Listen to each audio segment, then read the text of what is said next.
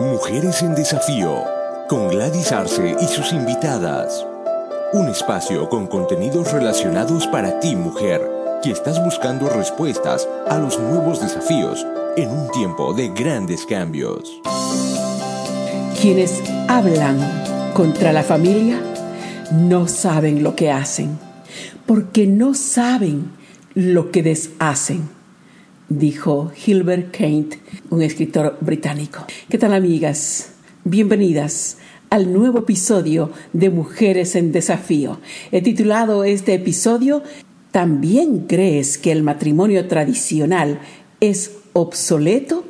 Independientemente de cuál sea tu opinión al respecto, déjame decirte que defender, amar y respetar a la familia es amar y honrar a Dios, porque la familia es una institución divina.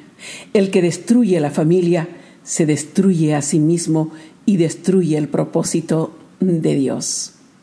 La verdad que con los cambios culturales que se fueron dando en los últimos años, también se fueron dando cambios en la cultura de los matrimonios tradicionales. Algunos piensan que el matrimonio es obsoleto. Muchos otros piensan que el matrimonio entre hombres y mujeres es una locura. Desde mi perspectiva y criterio personal, encuentro dos principales razones que da origen a esos dos pensamientos. Las dos razones para los que creen que el matrimonio es obsoleto. Primero, veamos el alto índice de divorcios. Muchas parejas prefieren vivir en unión libre, vivir juntos sin casarse. Creen que en caso de que la relación no funcione, la ruptura es mucho más fácil e inmediata sin necesidad de pasar por el largo proceso de separación legal. Además, quedan libres de los consiguientes compromisos económicos a futuro. En esta situación, simplemente cada uno toma su propio rumbo. Y así, sucesivamente, pueden cambiar de pareja como cambiar de camisa o cambiar de vestido. En este tipo de relación aunque ambos pasan procesos de impacto emocional muy tristes, es la mujer quien sale perdiendo, ya que según pasan los años, su tiempo de fertilidad también pasa. Después de los 40 años de edad y cuando realmente desee formar una familia, ya no podrá tener hijos propios porque sus posibilidades de, de quedar embarazada son mínimas. En cuanto que el varón, si en algún momento de su vida desea formar seriamente una familia sin importar la edad que tenga, simplemente se casa con alguien más joven y cumple su deseo de procrear. Pero con la consecuencia de que quizá no vea a sus hijos jóvenes, ya que por la diferencia de edad sus hijos podrían parecer sus nietos en lugar de sus hijos. La segunda razón por la cual creen que el matrimonio es obsoleto, la crisis económica. En los últimos años, la crisis económica no solo ha provocado el cierre de grandes industrias, empresas y consorcios, pero también está cerrando la institución del matrimonio. Ahora, la pareja de enamorados, especialmente el varón, toma precauciones y prefiere no formalizar legalmente su relación conyugal en matrimonio ante la sociedad y ante Dios. ¿Razón? Para no asumir responsabilidades económicas de sostener a una esposa y de los hijos que vendrán. Por otro lado, la mujer que en los últimos años ha alcanzado niveles profesionales, no desea abandonar el ejercicio de su carrera para tomar la responsabilidad de la maternidad, prefiere la independencia económica. La crisis económica, lamentablemente, está provocando la muerte del amor. Hoy en día muchas personas han cauterizado sus sentimientos y prefieren más las cosas materiales y llevar una vida superflua no tiene interés por las cosas esenciales y trascendentales de la vida. El ser humano olvida que el amor es la fuerza motora que impulsa a desafiar las dificultades más grandes en su propósito de formar una familia o hasta haber realizado lo que más ama. Si haces las cosas sin amor, todo carece de sentido y significado. La familia es el epicentro del ser humano. Gilbert Kent, escritor británico, dijo, el lugar donde nacen los niños y mueren los hombres, donde la libertad y el amor florecen, no es en una oficina, ni un comercio, ni una fábrica. Ahí veo yo la importancia de la familia, dijo. Ahora veamos las dos razones por las que creen que el matrimonio entre un hombre y una mujer es una locura. Primera razón, los problemas de relaciones de pareja, principalmente por las dificultades de conflicto de personalidad y la falta de entendimiento entre él y ella. A lo largo de los tiempos, los hombres siempre se han quejado de qué? De que no entienden a las mujeres. Aunque tanto el hombre como la mujer anhelan encontrar el amor de su vida para compartir sus días hasta que la muerte los separe, compromiso o pacto hecho ante el altar, pero que después lo olvidan e, y su interrelación de pareja no pueden lidiar con las diferencias de personalidad. Dios quiso que tanto el varón como la mujer fueran diferentes para complementarse el uno al otro, no solo biológicamente, sino también psicológica y emocionalmente. Porque si ambos fueran iguales, ninguno tendría necesidad del otro. Pero Dios estableció las diferencias no para que ninguno se sintiera superior o inferior, sino que ambos se necesiten entre sí y que esas diferencias sean el nexo de unidad por la relación de amor. Por eso dice en la Biblia que el amor todo lo sufre y todo lo soporta. No quiere decir que las personas tengan necesariamente que llevar una vida de sufrimientos, sino más bien entender y trabajar en esas diferencias para hacerlas llevaderas. Es más cuestión de sabiduría para resolver conflictos y manejar una relación saludable.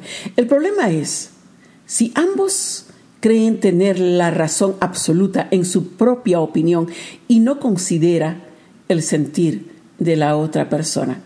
Es algo que experimentan muchas parejas y ahí es donde se origina el meollo del problema. Entonces, ¿cómo entender a la mujer? No, a la mujer no hay que entenderla, sino simplemente amarla.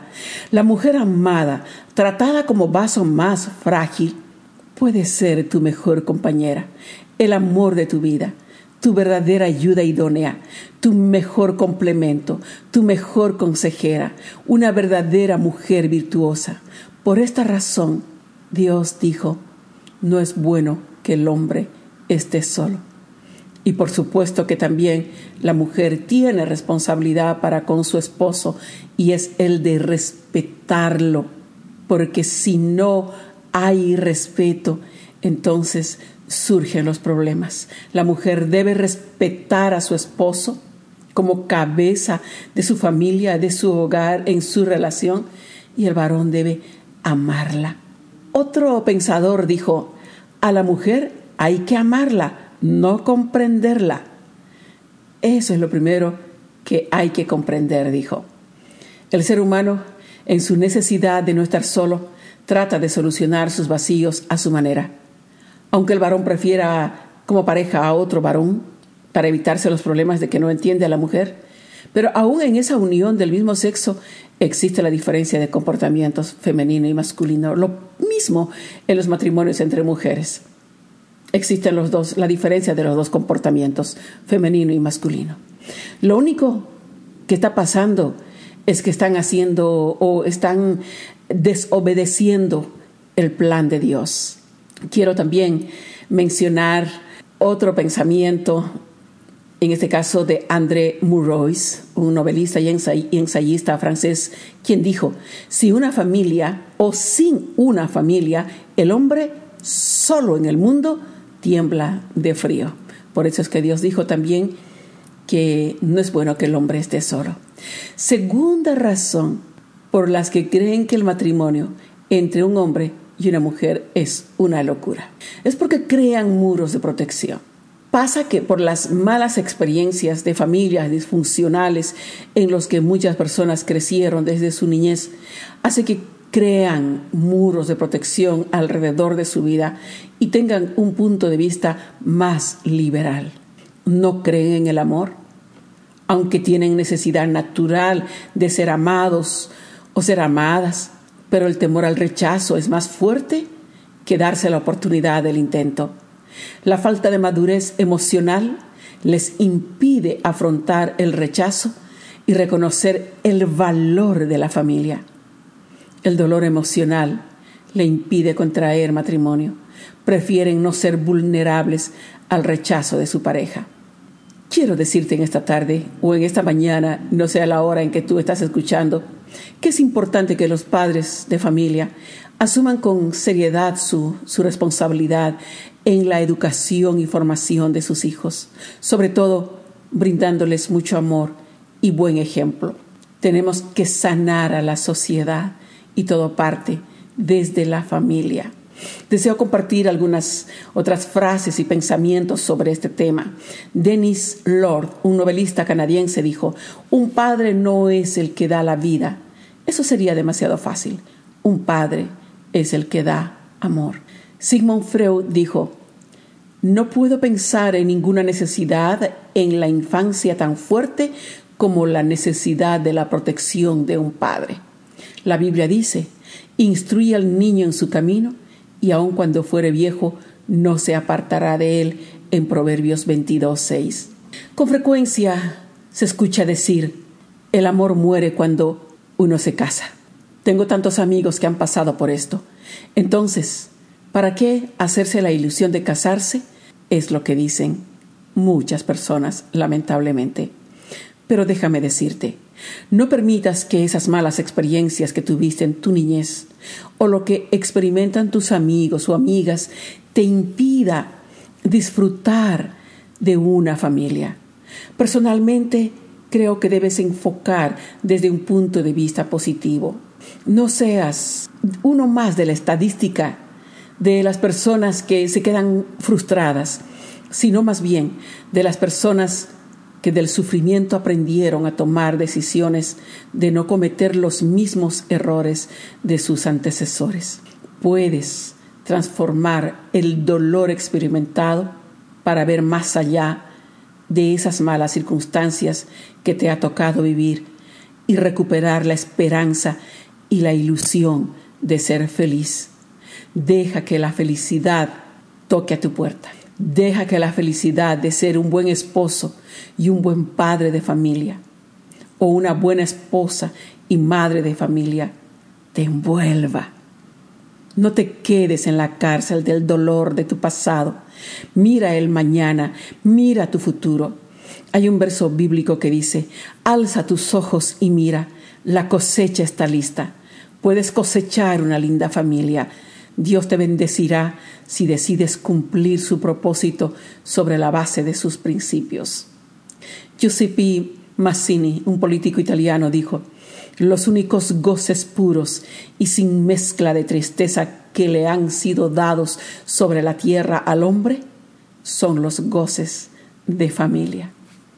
El matrimonio tradicional nunca será obsoleto ni pasará de moda es la única institución protegida por Dios. Si los pajaritos no se mueren de hambre, mucho menos el ser creado a la imagen de Dios. No tengas temor por la crisis económica o no te dejes llevar por esas experiencias malas que tuviste en tu niñez. Vale la pena luchar y salvar al matrimonio y a la familia.